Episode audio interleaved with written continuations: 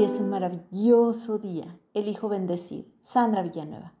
Gracias por acompañarme una semana más en este espacio de desarrollo y crecimiento personal.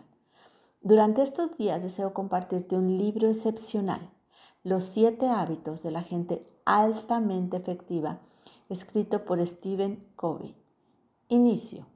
Covey, desde su conocimiento, cambió un paradigma de éxito que él considera que es erróneo basado en que alcanzar el éxito consiste en ser capaz de mostrar hacia afuera los símbolos que caracterizan a una persona exitosa, lo que viene a ser tener una imagen pública excepcional, muchas interacciones sociales, apariencia de riqueza, títulos que muestran cuánto sabemos, un enfoque desde afuera hacia adentro, trabajar para crear cosas, bienes, relaciones, logros, y una vez conseguidos, nos convertirá en personas exitosas. El pequeño problema de esto para Kobe es que es falso, es como construir un castillo de naipes. Tiene la forma, parece un castillo, pero carece de los cimientos y la estructura que le permitirá permanecer en pie cuando lleguen los problemas.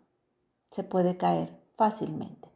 Kobe propone un paradigma opuesto. Este modelo busca primero la integridad personal, fomentar valores como humildad, integridad, modestia o valor. Una vez que se haya alcanzado la victoria privada a través de los tres primeros hábitos que propone, es pasar a un estado de dependencia a uno de independencia. Se aprovecha el efecto multiplicador de generar sinergias con otros aspectos que sería la victoria pública. Veamos hoy el primer hábito, ser proactivo se puede dividir el mundo en dos zonas. La primera, la zona en que se pueden controlar el círculo de influencia que tenemos, como la actitud, educación, habilidades aprendidas, hábitos, entusiasmo, etc. Y la segunda, las que están fuera del alcance, el círculo de preocupación donde se ubican cosas como clima, política, economía, lo que la gente piensa sobre uno mismo, opiniones de los demás, etc. Basándonos en esto encontramos a dos tipos de personas. Las primeras, las reactivas. Reaccionan a eventos que están fuera de su control, se quejan, lamentan sobre los eventos o circunstancias personales, están continuamente frustrados esperando un cambio que pueda o no suceder sobre lo poco que pueden hacer porque no depende de ellas. Y las segundas, las proactivas, tienen claro que sus decisiones dominan su vida no sus condiciones. No se lamentan sobre cosas que no pueden controlar y toman acciones para mejorar sobre lo que sí tienen control. Tienen claro que hay situaciones que no pueden controlar, pero saben que en esos casos sí pueden elegir sus reacciones ante ellas. Ante el fracaso, la persona reactiva culpa a agentes externos ubicados en su zona de preocupación, mientras que la persona proactiva asumirá responsabilidad y buscará la manera para mejorar y sortear el problema usando los medios a su alcance. Covey introduce el concepto de la proactividad usando el libro El hombre en busca de sentido del famoso autor Viktor Frank, psiquiatra austriaco que sobrevivió a campos de concentración nazi como el de Auschwitz.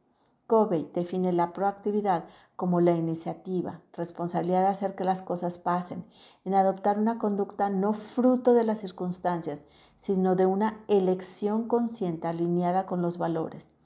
Si una persona elige ser proactiva, se aleja de la reactividad, comprende que entre él y el estímulo y la respuesta hay la libertad de elegir.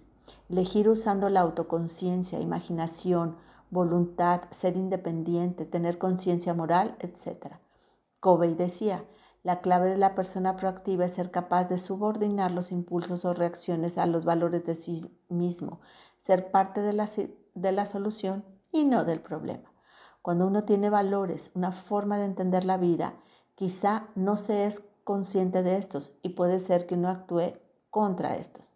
Ser consciente de las conductas, reacciones y actividades acercará a entenderse a sí mismo, a entender los valores y los mapas mentales que se tienen, los paradigmas.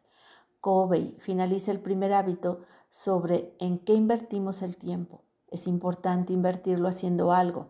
Le llama círculo de influencia y dejar de desperdiciar el tiempo en problemas que no podemos solucionar.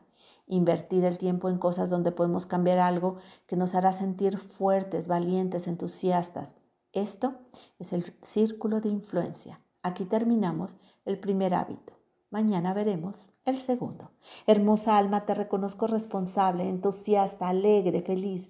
Te mando un fuerte y cálido abrazo. Sandra Villanueva, yo estoy en paz.